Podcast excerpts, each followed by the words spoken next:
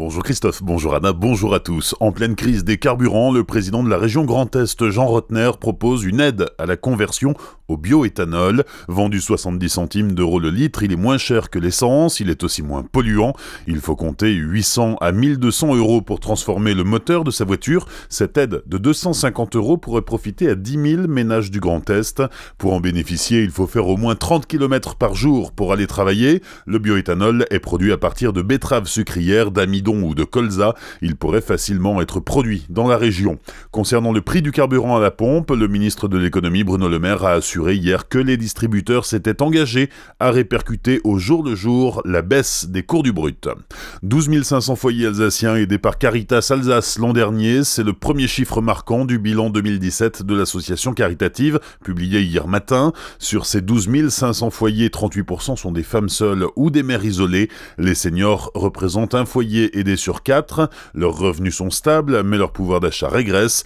Aujourd'hui, quelques 2000 bénévoles sont engagés au sein de Caritas Alsace. C'est presque un quart de plus que l'année précédente. Dans quelques jours, l'association lancera sa campagne annuelle nationale d'appel aux dons avec ce slogan 2018 n'est pas une année blanche fiscalement.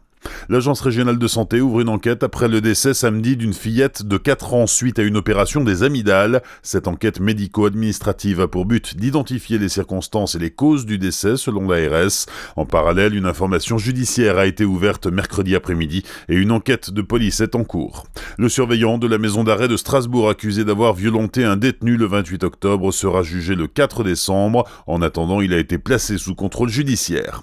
Les commémorations du centenaire de l'armistice de la Première Guerre mondiale. Elles ont débuté dimanche dernier avec la visite d'Emmanuel Macron à Strasbourg. Ce dimanche, le chef de l'État assistera à une cérémonie sous l'Arc de Triomphe à Paris. Hier à Colmar, 300 enfants des écoles ont participé à une cérémonie à la nécropole de Colmar. Et partout en France, dimanche, on se souviendra du 11 novembre 1918, jour de la signature de la fin des combats. À Strasbourg, les différentes religions organisent une marche franco-allemande pour la paix jusqu'à Kiel en Allemagne. Départ à 14h30 de la station de tram Port du Rhin. Vers 15h, une déclaration commune sera lue sur la passerelle du Jardin des Deux Rives. Le bureau de poste du Champ de Mars à Colmar se refait une beauté. Il restera fermé jusqu'au 7 décembre, le temps des travaux. Autre chantier, celui de la nouvelle école de Chervillers. Il a débuté en début de semaine et doit durer 16 mois.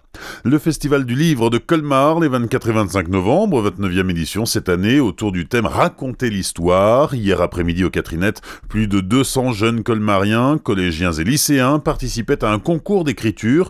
Ils devaient écrire un conte ou une petite histoire dans le but de développer leur imaginaire et d'éveiller leur curiosité. Les meilleurs récits seront récompensés lors du festival dans 15 jours. À Célestat, la semaine de l'humour débute ce soir au Temps Matin, une semaine qui dure en réalité 15 jours, avec de nombreux spectacles et animations. Programme à découvrir sur tansmaten.fr.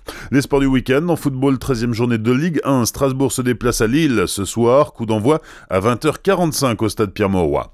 En basket, 9e journée de Jeep Elite, demain soir, la SIG accueille l'Asvel Lyon-Villeurbanne. La rencontre débute à 18h30 sur le parquet du Rhenus à Strasbourg. 8e journée de Pro League de handball, ce soir, les Violets de Célestat affrontent Saran, c'est à 20h30 au CSI. Bonne matinée et belle journée sur Azure FM, voici la météo.